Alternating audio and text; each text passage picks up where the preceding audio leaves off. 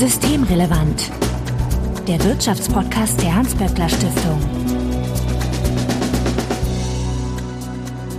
Heute ist Donnerstag, der 7. April 2022. Willkommen zur 98. Ausgabe von Systemrelevant. Johanna Wenkebach, ich grüße dich. Grüß dich, Marco. Du bist die Leiterin des HSI, des Hugo-Sinsheimer Instituts und ihr beschäftigt euch mit den arbeitsrechtlichen Fragen in der Hans-Böckler-Stiftung. Johanna, du bist ja schon wieder da. Ja. Das ging aber und schnell. das so kurz vor der hundertsten Folge. Das Ja, ja auch ein bisschen Knapp verpasst, ne? Ja. Jetzt haben wir äh, noch zwei Wochen gewartet. ja, Jubiläum ist noch nicht, aber ich freue mich trotzdem über heute, weil wir haben ein super spannendes Thema. Ja, und wenn ihr uns noch etwas mitteilen möchtet, davor oder danach, könnt ihr uns beispielsweise auf Twitter erreichen, atböckler-de oder auch per E-Mail an systemrelevant.böckler.de. Also Hinweise, Korrekturen und Anregungen bitte einfach einsenden.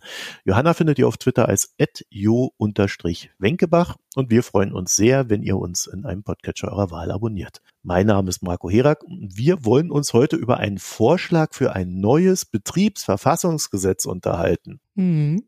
Da fangen meine Fragen ja schon an, Johanna. Was, was regelt denn ein Betriebsverfassungsgesetz? Das Betriebsverfassungsgesetz ist das Gesetz, das im Arbeitsrecht regelt, dass wir Betriebsräte haben, wie sie zu wählen sind, wo sie einzurichten sind und dann eben all die Mitbestimmungsrechte das ist eben die Verfassung für die Mitbestimmung im Betrieb. Da wird geregelt, wie die Gremien zusammengesetzt werden, unter welchen Bedingungen sie Beschlüsse fassen, wie sie zu finanzieren sind, die unterschiedlichen Ebenen von Mitbestimmung. Wir haben ja Betriebsräte, dann haben wir in Unternehmen mit mehreren Betrieben Gesamtbetriebsräte. In einem Konzern gibt es auch Konzernbetriebsräte, weil die Idee ist, dass Mitbestimmung immer auf der Ebene stattfindet, wo das Unternehmen Entscheidungen trifft, die die Beschäftigtenrechte betreffen. Das heißt, es muss auch auf diesen Ebenen Mitbestimmungsgremien geben. Und dann wird natürlich ganz detailliert geregelt, wo überall mitbestimmt werden darf. Und das ist mittlerweile ein Gesetz. Also wir hatten ja gerade das 100-jährige Jubiläum. Der Ursprung dieses Gesetzes, der liegt schon vor über 100 Jahren. Und jetzt ist es 52, dann nach dem Zweiten Weltkrieg neu verabschiedet worden als dieses Betriebsverfassungsgesetz, das wir jetzt haben. Und grundlegend reformiert wurde es zuletzt 1972. Und ich glaube, das ist schon die Überleitung Ja, zu dem Thema, warum eigentlich mal ein bisschen modernisieren. ja gut, das sind ja genau 50 Jahre, ne? wenn ich das richtig sehe. Ja, ganz Also genau. Zum Jubiläum könnte man sich mal überlegen, das zu modernisieren. Das wäre tatsächlich an der Stelle meine Frage gewesen, aber vielleicht vorab, wer will es denn reformieren? Also das willst wahrscheinlich nicht nur du tun, oder? Nein, also wir hoffen, um gleich mal diese Botschaft abzusetzen, dass es vor allen Dingen auch der Gesetzgeber will, denn im Koalitionsvertrag steht ja immerhin, wir wollen die Mitbestimmung weiterentwickeln. Es ist ja 2021 das Betriebsräte-Modernisierungsgesetz auf den Weg gebracht worden, jetzt auch schon in Kraft getreten, wo aber eigentlich nur so ein paar kleine Schräubchen gedreht worden sind und eben keine wirklich neuen Mitbestimmungsrechte geschaffen worden sind oder Gremien gestärkt worden sind, so wie es eben in dieser Reform 1972 war. Und da aber im Koalitionsvertrag dieses Wir wollen das weiterentwickeln doch so unkonkret ist und nur zwei sehr konkrete Punkte als genaues Vorhaben schon genannt sind im Koalitionsvertrag, hat der DGB sich überlegt und das kam aus den Gewerkschaften natürlich. Die IG Metall hat schon vor einiger Zeit begonnen, eine Kampagne für die Stärkung der Mitbestimmung zu starten, hat da intensive Debatten geführt in den Betrieben mit den Betriebsrätinnen und Betriebsräten. Das ist dann vom DGB aufgenommen worden. Auch andere Gewerkschaften. Das ist natürlich einfach Basisgeschäft auch der Gewerkschaften, Betriebsrätinnen und Betriebsräte zu beraten, zu schulen, so dass der Dauerkonflikt eigentlich permanent aufschlägt und der Reformbedarf an vielen Punkten auch schon lange bekannt ist. Und anlässlich jetzt verschiedener Gründe, also es ist nicht nur dieses 50-jährige Jubiläum der Reform von 1972 und die Initiativen, die ergriffen worden sind und die konkretisierungsbedürftige Formulierung im Koalitionsvertrag, sondern einfach auch die gesellschaftlichen Verhältnisse, die wir gerade haben, die wirtschaftlichen Verhältnisse. Es steht eine Riesentransformation der Wirtschaft an, was jetzt die ökologischen Rahmenbedingungen des Wirtschaftens angeht. Dekarbonisierung ist jetzt durch den Krieg weiter verschärft worden und auch Verteilungskonflikte werden sich verschärfen. Gleichzeitig haben wir schon seit einigen Jahren auch schon wesentlich intensiver wissenschaftlich erforscht Digitalisierungsprozesse, die einfach massiv Arbeit verändern und auch natürlich Mitbestimmung und deren Rahmenbedingungen verändern. Und wir haben Globalisierung, die einfach auch auf einem äh, Niveau ist, das mit dem Stand des Gesetzes von 1972 natürlich überhaupt nicht vergleichbar ist. So dass eben der DGB gesagt hat, jetzt ist die Zeit wirklich einen großen Schritt nach vorne zu machen, einen größeren Schritt als es eben das Betriebsräte-Modernisierungsgesetz war. Und deswegen hat Rainer Hoffmann tatsächlich Dr. Thomas Klebe, den Gründer des HSI, mein Vorgänger in der Leitung, beauftragt, eine Gruppe zusammenzustellen, um eben einen wirklich umfassenden Reformvorschlag und einen ganz konkreten Gesetzesentwurf vorzubereiten. Und diese Gruppe hat jetzt geliefert und das haben wir in dieser Woche der Öffentlichkeit vorgestellt und beginnen jetzt die Diskussion darum. Und deswegen freue ich mich, dass wir hier im Podcast auch die Gelegenheit haben, das ein bisschen vorzustellen. Das muss ja dazu sagen, es ist ein kompletter Gesetzesentwurf. Mhm. Also wir werden euch das verlinken, das sind so 80 Seiten. Da ist da dieses Gesetz drin und, und wurde halt verändert. Und das wurde von einer, ja, kann man sagen, Personengruppe erstellt und äh, die Einzelpersonen sind dann auch auf der ersten Seite gleich aufgeführt. Johanna ist da ganz am Ende, weil sie das Pech hat, mit Wenkebach im Nachnamen einfach äh, die letzte zu sein. das ist ja dann immer alphabetisch, aber vielleicht mal grundsätzlich, willst du noch kurz was zur Personengruppe sagen? Ja, sehr gerne, weil ich das tatsächlich wichtig finde, denn das ist eine Gruppe, die zum einen natürlich wissenschaftliche Expertise mitbringt, Analyse von Jahrzehnten höchstrechterlicher Rechtsprechung zum Betriebsverfassungsgesetz, Literaturmeinung, wissenschaftliche Kritik an der Auslegung und Praxis des Gesetzes und natürlich auch Begleitung von Gesetzgebungsprozessen wie eben zuletzt dem Betriebsräte-Modernisierungsgesetz. Da waren Professor Wolfgang Däubler und Professor Olaf Deinert und Dr. Thomas Klebe und ich die so an der Schnittstelle zwischen Wissenschaft und Praxis sind, dabei. Und dann hatten wir eben auch aus der IGBRU, aus dem DGB-Bundesvorstand, Michael Klapp von der DGB-Rechtsabteilung, Dr. Michael Bolte, der Grundsatzangelegenheiten im Bundesvorstand macht, aus der IG Metall, aus der NGG, aus der IGBCE und von Verdi Expertinnen und Experten für das Mitbestimmungsrecht in der Praxis in dieser Gruppe, die eben die alltäglichen Konflikte, Unzulänglichkeiten, Auslegungsprobleme in der betrieblichen Praxis kennen.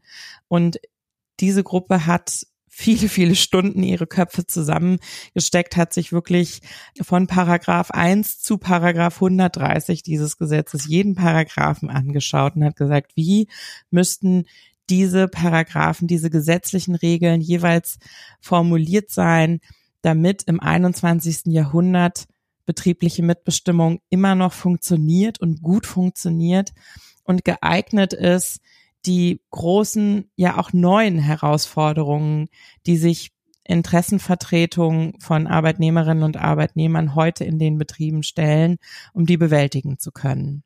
Also wir werden jetzt nicht das Gesetz Wort für Wort durchgehen. Nein, ich fürchte, für 130 Paragraphen reicht der Zeitrahmen dieses Podcasts nicht. Ich weiß, der Podcast sind unendlich, aber ich fürchte, das hört sich dann auch keiner mehr an.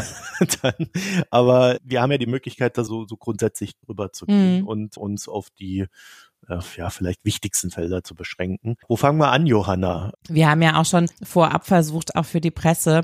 Der Link wird ja in den Show Notes stehen. Wir haben natürlich versucht, schon mal so, so die ähm, Kernpunkte, also die großen Bereiche, in denen wir wirklich grundlegende Änderungen wollen, zusammenzufassen. Und ich glaube, da können wir uns ganz gut entlanghangeln. Wir haben zum einen das Thema Umwelt und Gleichstellung als einfach wirklich gesellschaftliche und wirtschaftliche Herausforderungen, wo das Gesetz einfach noch große Lücken hat. Mhm. Und zwar nicht nur das Gesetz, sondern das Arbeitsrecht insgesamt. Dann haben wir uns natürlich mit dem Bereich Transformation, Beschäftigungssicherung wird ein großes Thema sein beim ökologischen Umbau der Wirtschaft. Und das wird nur funktionieren, wenn wir wirklich starke Mitbestimmungsrechte da haben. Dann haben wir Digitalisierung als Megathema ausgemacht. Da ist einfach durch algorithmisches Management, ähm, durch neue Technologien sind ganz neue Gefahrenlagen für Beschäftigtenrechte entstanden, die ein Gesetz von 1972 als all das, was mittlerweile Realität in den Betrieben ist, irgendwie allenfalls in Science-Fiction-Filmen zu sehen war, natürlich nicht abbildet. Da kam ja diese Woche diese Nachricht, dass äh, Amazon in irgendeiner Chat-App für seine ja. Arbeiter dann irgendwelche Wörter einfach zensiert, die äh, wie Union. Richtig. Lohnerhöhung, Gewerkschaft, ja. Ausbeutung. Also das ist so platt, das kann man sich gar nicht vorstellen, dass das wirklich so gemacht wird. Aber das sind tatsächlich dann auch Sachen, die äh, idealerweise von so einem Gesetzgeber ja schon geregelt sind, dass es nicht erlaubt ist. Ne? Richtig, weil es einfach auch immer leichter wird, eine Kommunikation Kommunikations-App von Beschäftigten und ich meine, die sind wirklich, das ist keine Ausnahme, dass ein großes Unternehmen Apps betreibt, wo die digitale Kommunikation der Beschäftigten algorithmisch gesteuert wird, muss man sagen. Denn also der andere Aspekt von Amazon, was da ja deutlich wird, ist, dass die auch diese Gamification-Aspekte benutzen, wo eben Leute auch angehalten werden, permanent in den Austausch zu gehen. Gleichzeitig wird diese Kommunikation total transparent, wenn es eben keine Regeln zum Datenschutz gibt. Das heißt, ein Unternehmen könnte zum Beispiel gucken, wer redet denn da mit, mit wem über was. Genau, und um wie viel Uhr, ne? Also wie schnell werden irgendwie Anfragen bearbeitet und so. Also da ist ganz viel Kontrollmöglichkeit drin. Und das ist natürlich auch ein Machtmittel, wenn man dann einen Algorithmus einbaut, der einfach bestimmte Themen aus der Kommunikation innerhalb der Beschäftigten verbietet. Und da sagen wir eben ganz konkret, um da jetzt dann schon mal einzusteigen, wenn wir da schon bei so einem konkreten Beispiel sind, wir brauchen mehr Mitbestimmungsrechte um den Datenschutz sicherzustellen und auch um Persönlichkeitsrechte zu schützen. Und die Formulierung, die da bisher im Gesetz vorgesehen ist, greift im Grunde genommen nur, wenn es bezweckt ist, ArbeitnehmerInnen technisch zu überwachen. Und da ist dann immer die Frage, wenn der Arbeitgeber sagt, ja, wollen ja niemanden damit überwachen. Ist halt leider technisch möglich, aber das ist ja nicht unsere Absicht. Reicht das dann? Und da zeigt einfach die Praxis, dass das natürlich nicht reicht. Deswegen haben wir da wirklich ganz konkret einfach gesagt, Paragraph 87, der die Mitbestimmung des Betriebsrats in sozialen Angelegenheiten regelt, muss erweitert werden und eben Mitbestimmung sichern, wenn betrieblicher Datenschutz ein Thema ist. Und das ist Megathema bei all diesen mhm. Digitalisierungsprodukten, die angewendet werden in den Betrieben und auch um die Würde und die Persönlichkeitsrechte Einzelner zu schützen. Und das hat natürlich Verhältnisse der Totalüberwachung, die wir in Unternehmen wie Amazon sehen, als Hintergrund. Und das ist leider keine Dystopie, sondern bereits betriebliche Praxis. Ich denke auch, also ordentlicher Knaller ist, ähm, dass wir sagen, diese große Ausnahme, die es gibt bisher für Kirchen. Was für Ausnahme? Also bisher ist es im Gesetz vorgesehen, dass quasi die Mitbestimmungsregeln, die das Betriebsverfassungsgesetz regelt für sogenannte Tendenzträger, äh, keine Anwendung findet. Da steht bisher das Gesetz findet keine Anwendung auf Religionsgemeinschaften und ihre karitativen und erzieherischen Einrichtung unbeschadet der Rechtsform. Ist und das christlich? ja, das ist genau die richtige Frage, Marco. Ähm, denn was wir sehen müssen ist, das sind ja riesen Arbeitgeber mittlerweile, die äh, nach wirtschaftlichen Rahmenbedingungen arbeiten und dann an der Stelle zu sagen, na ja, im Grunde genommen ist hier die Erzieherin, der Behindertenbetreuer, die Altenpflegekraft mit einer religiösen Mission unterwegs und deswegen kann sie keine gesetzliche Interessenvertretung bekommen, auf die jeder andere Beschäftigte in einem Wirtschaftsunternehmen in Deutschland einen Anspruch hat nach diesem Gesetz. Das ist unserer Auffassung nach und das unterstützt natürlich insbesondere auch Verdi die sich täglich damit rumschlagen, dass eben Mitbestimmungsrechte in diesen Unternehmen nicht vorgesehen sind. das ist einfach nicht mehr zeitgemäß. Ja, also wir reden hier über 690.000 Menschen, die allein bei der Caritas eingestellt ja, sind. Ne? Ich habe das gerade mal geguckt. Unternehmen, ja. Mhm. Und da einfach zu sagen, die Beschäftigten, die da arbeiten, die dürfen genauso wie Beschäftigten in anderen Unternehmen einen Betriebsrat haben. Ich meine, die haben da ja so äh, Mitbestimmung Light installiert.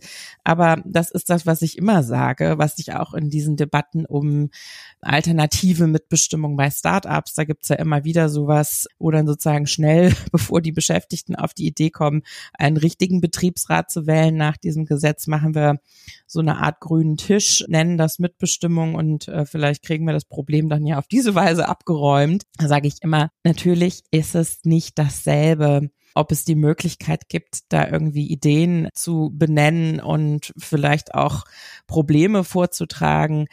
Das Entscheidende an dem Betriebsverfassungsgesetz ist, dass es ganz klare Regeln vorsieht für Konfliktfälle. Und die treten nun mal auf. Ja, ist eine Machtfrage. Ne? Genau. Traue ich mich an so einem grünen Tisch dann zu sagen, du, ich habe dies und jenes Problem oder habe ich dann das Gefühl, naja, das ist ja hier mein, mein Arbeitgeber, der könnte das ja bösartig auffassen. Und es ist eben ein Unterschied, ob dann gesagt wird, der Arbeitgeber sagt, wir stellen das Schichtsystem jetzt um und machen die Nachtschichten so und so und dann die Interessenvertretung sagt, nein, das wollen wir so nicht, das macht die Beschäftigten hier krank, wir wollen da ein anderes System. Wenn es dann bei diesen unterschiedlichen Positionen bleibt, was passiert dann? Und da ist es ganz entscheidend, dass das Betriebsverfassungsgesetz vorsieht, dass Mitbestimmung erzwingbar ist. Das heißt, wenn die sich nicht einigen können, gibt es, geht es in eine sogenannte Einigungsstelle. Und da wird dann mit beiden Seiten, Arbeitgeberseite und Betriebsrat, eine Lösung erarbeitet, die beide Seiten berücksichtigt. Das heißt, es gibt nicht die Variante, der Arbeitgeber äh, sagt nein und damit basta.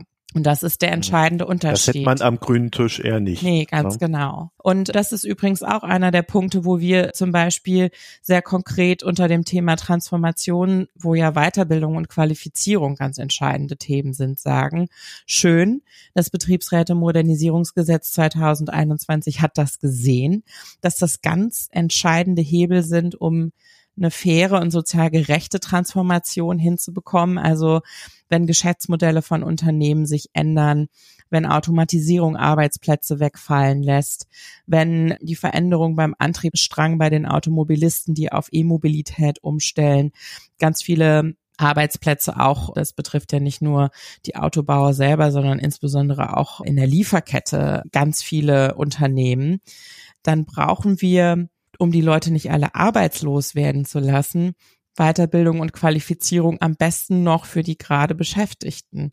Und das muss natürlich mitbestimmt sein. Und das wurde aufgegriffen beim Betriebsräte-Modernisierungsgesetz, aber diesen Schritt, den ich eben beschrieben habe, dass es erzwingbar ist, also dass es bei Nichteinigung über Weiterbildungs- und Qualifizierungsthemen in die Einigungsstelle geht, Genau diesen Schritt hat das Betriebsräte-Modernisierungsgesetz nicht gemacht. Das heißt, es gibt nach wie vor die Möglichkeit, bei Nichteinigung bei einem Bastard des Arbeitgebers zu bleiben.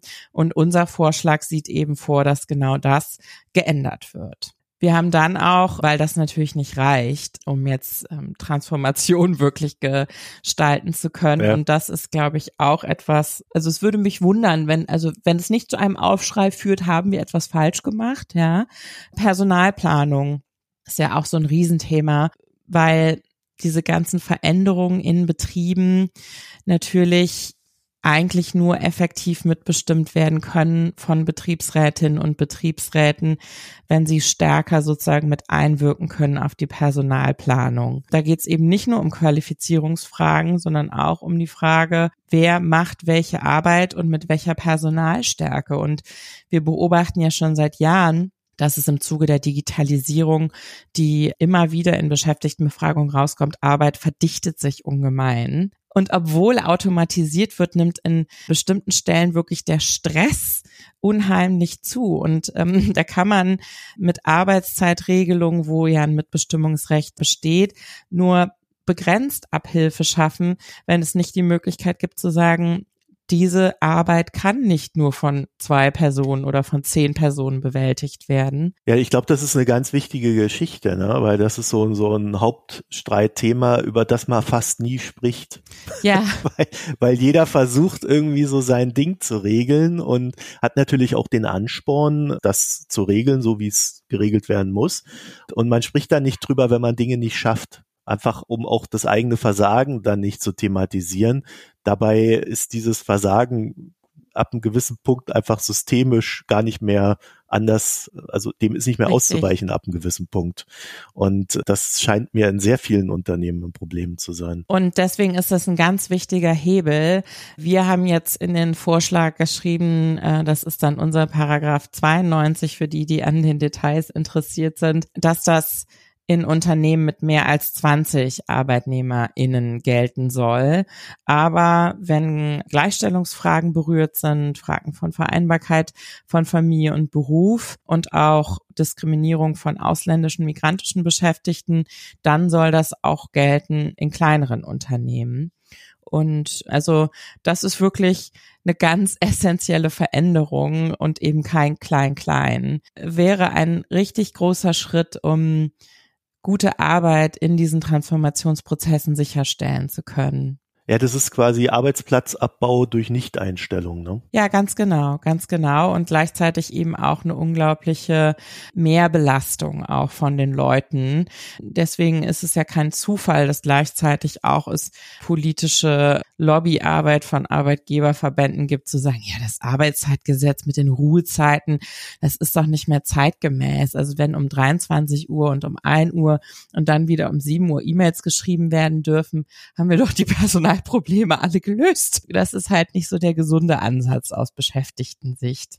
Ja gut, wenn man natürlich der Meinung ist, dass man dann jede Arbeitnehmerin und jeden Arbeitnehmer irgendwann mit 50 einfach durch jemand Junges äh, ersetzt, der dann wieder die Kraft mhm. hat, das mhm. alles zu leisten, da kann man natürlich auf so eine Ideen ja. kommen. Ja, und da ist es einfach wirklich ganz wichtig, ähm, da Mitsprache. Und es, es hat ja auch wirklich einen kollektiven Aspekt. Ne? Also das finde ich bei Mitbestimmung wichtig. Es geht eben um Themen, die keine einzelvertraglichen Fragen sind, sondern um Lösungen, die fürs Kollektiv funktionieren müssen.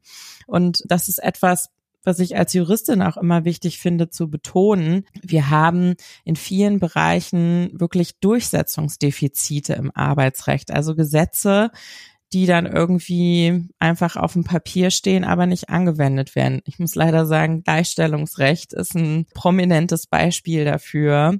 Ja, wir haben das Entgelttransparenzgesetz, wir haben das allgemeine Gleichbehandlungsgesetz und haben aber trotzdem immer noch ein riesen Gender Care Gap, also absolut ungleiche Sorgearbeitsverteilung und wir haben das Gender Pay Gap, also diese Lohnlücke konstant zwischen Frauen und Männern. Da führt einfach Mitbestimmung Zustimmung dazu. Das ist wirklich auch nachweisbar.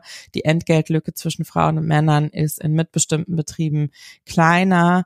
Und es gibt natürlich auch viel bessere Regelungen zur Vereinbarkeit von Familie und Beruf. Ja, also vor dieser Krise, die mobile Arbeit so breit ausgerollt hat, waren es natürlich Betriebsrätinnen und Betriebsräte, die als erstes gesagt haben, hier, Leute wollen im Homeoffice berufstätig sein. Das hat sich nicht der Gesetzgeber ausgedacht, sondern das ist entstanden durch Betriebsräte, die gesagt haben, hier Arbeitgeber, unsere Leute wollen nicht jeden Tag ins Büro kommen. Ihnen hilft es, wenn sie Homeoffice machen können und wir wollen jetzt mit euch eine Regelung dazu finden. Und ich kann mich noch genau dran erinnern, wie die ersten Betriebsräte vor Jahren da ihre Ansätze vorgestellt haben und erzählt haben, wie hart sie das verhandeln mussten mit den Arbeitgebern, weil das für die unvorstellbar war, dass man Leute aus dieser Kontrolle der physischen Anwesenheit in den Räumen entlässt. Ja, jetzt haben sie verstanden, dass es digital noch viel besser ja, geht. Ja gut, die Technik hat sich weiterentwickelt, um das Bedürfnis nach Kontrolle auch ohne physische Anwesenheit auszuüben. Aber worauf ich hinaus wollte, ist, Mitbestimmung schafft Innovationen und ist auf der Gesetzgebung Gesetzgebung voraus und schafft eben funktionierende Regelungen, wo die Durchsetzung der Einzelnen oder des Einzelnen eben oft nicht funktioniert, weil Arbeit eben ein Machtverhältnis ist und Einzelne ihren Arbeitgeber nicht verklagen wollen. Und deswegen ist auch einer der Punkte der Reform, die mir am Herzen liegen, haben wir gesagt, wir brauchen noch mehr Mitbestimmung in Gleichstellungsfragen und in Fragen der Antidiskriminierung. Das Individualarbeitsrecht ähm, funktioniert schlecht, haben die Gesetzesevaluation allesamt gezeigt.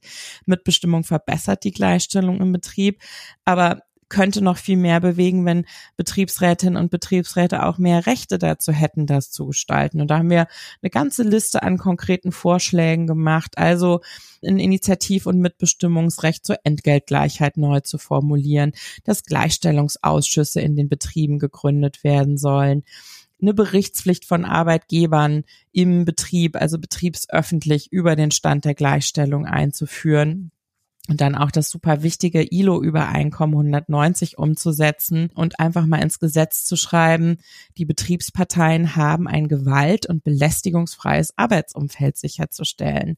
Ich finde, das ist eigentlich kann das doch gar nicht auch in der Ampelkoalition zur politischen Debatte stehen, dass sowas im Mitbestimmungsgesetz stehen muss im Jahr 2022 gerade so bei diesen äh, bei diesen Schikanen, ne, das das hängt ja auch sehr stark mit dieser Präsenzkultur zusammen. Und Thema Präsenz ist vielleicht ein interessanter Übergang zu diesem Globalisierungsthema, das wir angegangen haben, weil das eben auch etwas ist, ne? Also Mitbestimmungsrechte aus dem Jahr 1972, da war weder die Digitalisierung so weit fortgeschritten, dass Management so organisiert werden kann, dass im Grunde genommen einfach eine Zuordnung von Verantwortungs- und Weisungslinien erfolgen kann. Matrixorganisation nennt man das die losgelöst sind von dem System von, ich habe einen Arbeitsplatz, da gehe ich hin, da gibt's einen Meister oder einen Vorgesetzten, die sind meine Chefs und eine Etage drüber sind die Büros, da sind deren Vorgesetzte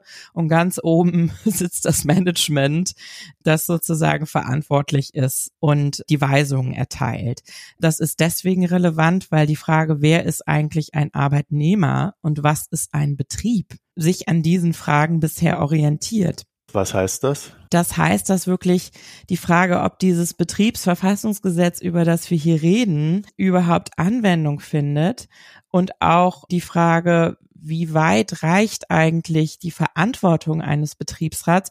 Das ist daran geknüpft, was gesetzlich als Betrieb definiert wird.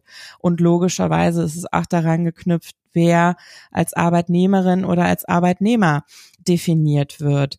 Und da hat sich durch die, ja, ich finde, man kann wirklich sagen, neoliberalen Reformen auch im Arbeitsrecht in den letzten Jahrzehnten, Leiharbeit, Werkverträge, jetzt zuletzt dazugekommen ist die Plattformökonomie und eben die Möglichkeit, einen Briefkasten auf den Bahamas als Firma zu gründen und ein Büro in Amsterdam anzumieten äh, und da eine Gesellschaft zu gründen. Konzerne, die im Ausland sitzen, von dort aus Entgeltsysteme beschließen, die dann hier in Deutschland zur Anwendung kommen. All das hat es 1972 nicht gegeben, ist jetzt aber betriebliche Realität. Was ich ganz wichtig finde zu sagen ist, dass wir Anpassungen vorgeschlagen haben, die einfach diese Realität des 21. Jahrhunderts in das Gesetz einfließen lassen. Und wenn wir das nicht machen, dann ist es eben nicht nur kein Fortschritt, wie er auf dem Koalitionsvertrag steht, sondern haben wir ganz ehrlich einen Rückschritt. Dann funktioniert einfach dieses Gesetz und die Ziele dieses Gesetzes, Demokratie im Betrieb zu ermöglichen, funktionieren in der Arbeitswelt der Gegenwart und erst recht der Zukunft einfach nicht mehr. Und deswegen geht's wirklich auch darum, und da haben wir an x Stellen konkrete Vorschläge gemacht. Es geht darum, dass das Gesetz einfach in der Arbeitswelt, so wie sie heute ist, auch gut funktioniert. Das ist ja schon fast ein schönes Schlusswort, ja. oder? Also was wir noch nicht besprochen haben, was aber auch total wichtig ist und tatsächlich einer der Bereiche, wo ein bisschen schon was auch im Betriebsräte-Modernisierungsgesetz passiert ist, ist die Frage, weil ich meine, Marco, wir haben ja auch schon in bestimmten Folgen drüber geredet und es gehört zur Arbeit der Stiftung auch Daten und Empirie zu erforschen. Es gibt ja immer weniger Beschäftigte, die überhaupt einen Betriebsrat haben. Also all das, was wir gerade besprochen haben, bezieht sich ja auf die Frage, wie können Betriebsrätinnen und Betriebsräte arbeiten, wenn sie denn gewählt sind. Und wir haben ja aber auch noch das Riesenproblem, dass es total viele Beschäftigte gibt, die überhaupt keinen Betriebsrat haben. Und das sind eben nicht nur irgendwelche Mini-Unternehmen und Startups, die irgendwie gerade angefangen haben, sondern das sind wirklich richtig große, wirtschaftlich ähm, extrem erfolgreiche und relevante Unternehmen, die nicht nur keinen Betriebsrat haben, sondern vielleicht sogar in ziemlich schmutzigen Auseinandersetzungen die Gründung eines Betriebsrats bekämpfen, sodass wir natürlich dieses Riesenthema Union-Busting haben, Bekämpfung von Mitbestimmung. Und das ist ja einer der Punkte, wo im Koalitionsvertrag steht, haben wir ja auch schon drüber geredet im Podcast, dass da die strafrechtlichen Hebel verschärft werden sollen oder verbessert werden sollen in ihrer Funktionsweise. Also erstmal haben wir dafür schon mal einen konkreten Vorschlag gemacht, ja, also dass das kein Antragsdelikt mehr ist, Paragraph 119. Das haben wir entsprechend geändert und dann haben wir auch, wie ich finde, ziemlich coole, konkrete Vorschläge dazu, wie man das hinkriegen könnte, dass es leichter wird, Betriebsräte zu gründen und wie man das insbesondere auch hinkriegt, eben in Unternehmen, wo es nirgendwo einen Betriebsrat gibt. Ne? Manchmal funktioniert es ja in so einem Unternehmen mit mehreren Betrieben. Der eine Betrieb ähm, stellt was auf die Beine, äh, wählt einen Betriebsrat, hat dann ein Gremium, die können dann auch andere Betriebe unterstützen. Und dafür wollen wir eine konkrete Regelung vorschlagen. Wir wollen aber auch Regelungen schaffen, wie, dass es zum Beispiel eine Betriebsversammlung geben muss, wo der Arbeitgeber verpflichtet wird, seinen Beschäftigten zu sagen, übrigens, ihr habt das Recht darauf, einen Betriebsrat zu wählen. Das halten wir für eine sehr gute Lösung, um mal in betriebsratslose Betriebe das Thema Betriebsratsgründung reinzubringen. Da kann dann die Gewerkschaft hinzugezogen werden nach unserem Vorschlag und wozu wir auch ganz konkrete Regeln haben. Das sind die Themen, die eben im Betriebsräte-Modernisierungsgesetz leider auch unzureichend angegangen worden sind. Das waren wichtige Schritte, aber dass eben nochmal der Kündigungsschutz wirklich lückenlos gemacht wird für Leute, die sich hinstellen und sagen, ich will jetzt hier eine Betriebsratswahl initiieren. Und wenn die befristet beschäftigt sind, müssen die natürlich auch geschützt sein. Und ähm, für all diese Lücken, die quasi 2021 nach dem Betriebsräte-Modernisierungsgesetz geblieben sind, haben wir Lösungsvorschläge gemacht. Das scheint mir ja ganz wichtig, weil dann doch gehäuft Fälle auftauchen äh, bei jüngeren Unternehmen, die aber recht schnell recht groß geworden sind, ne? Die sehr aktiv versuchen, genau solche Sachen zu verhindern. Und letzter Punkt noch äh, in unserem schnellen Ritt hier durch diese vielen Paragraphen und Änderungsvorschläge. Digitales Zugangsrecht haben wir ja schon sowohl hier diskutiert, wir haben HSI dazu ein Gutachten veröffentlicht, warum das äh, notwendig ist.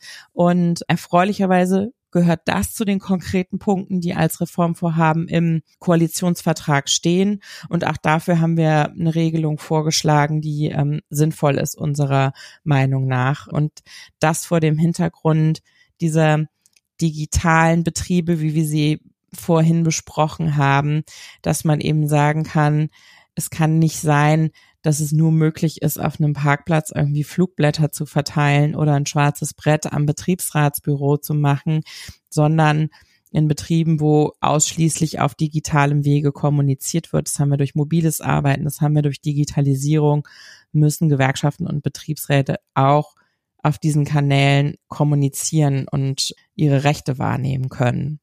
Ja, und möglichst unzensiert. Ja, ne? ganz genau, ganz genau. wenn wir da den Kreis wieder schließen. Ja, äh, und äh, wann wird der Gesetzesentwurf im Bundestag eingereicht, Johanna? also, wenn es nach mir ginge, ähm, äh, auf jeden Fall bald. Wir finden, das ist fertig. Da müssen nur noch Unterschriften drunter. Nein, natürlich müssen wir das jetzt in die politische Debatte bringen. Wir haben heute am 7. April unseren Frühjahrsempfang der Hans-Böckler-Stiftung.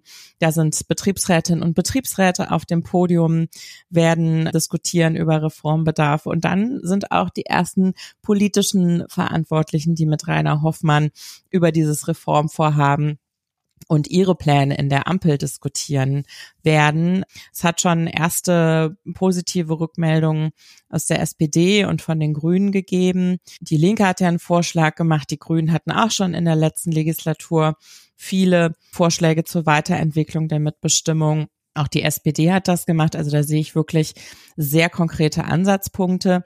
Die FDP hat sich bisher bedeckt gehalten, was das Thema angeht.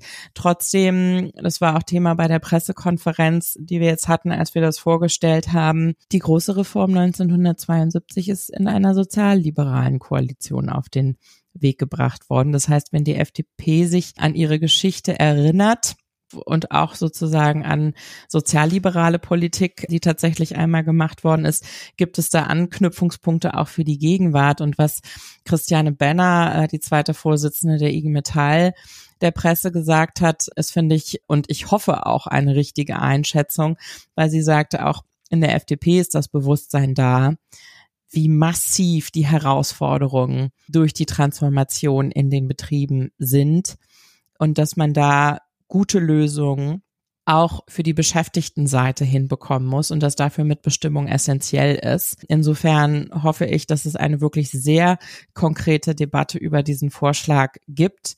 Und wir werden das natürlich in unserer Arbeit im Hugo Sinsheimer Institut, in der Hans-Böckler Stiftung, auch in den anderen Instituten intensiv vorantreiben und sowohl mit betrieblichen Kolleginnen und Kollegen in den Gewerkschaften diskutieren, aber eben auch mit der Politik. Und ich freue mich darauf, weil ich finde, wir haben das jetzt übernommen, nicht einfach nur zu sagen, hier, ihr müsst was machen, sondern wirklich ganz konkret zu sagen, und das ist unser Vorschlag. Und ich finde, das ist wirklich eine super Diskussionsgrundlage für dieses extrem wichtige Thema und diese Riesenherausforderungen, die wir als Gesellschaft jetzt zu bewältigen haben. Ja, ich glaube, konkreter als ein Gesetzesvorschlag geht's dann auch fast gar nicht mehr. Ja, ganz genau. Johanna Wenkebach, ich danke dir für das Gespräch. Danke, Marco. Wenn ihr dazu ein paar Gedanken habt, dann freuen wir uns, wenn ihr uns die übermittelt über Twitter at böckler-de oder per E-Mail an systemrelevant.böckler.de. Ansonsten findet ihr Johanna auf Twitter als at jo-wenkebach und wir freuen uns natürlich, wenn ihr uns in einem Podcatcher eurer Wahl abonniert. Vielen Dank fürs Hören und bis nächste Woche. Tschüss. Ciao.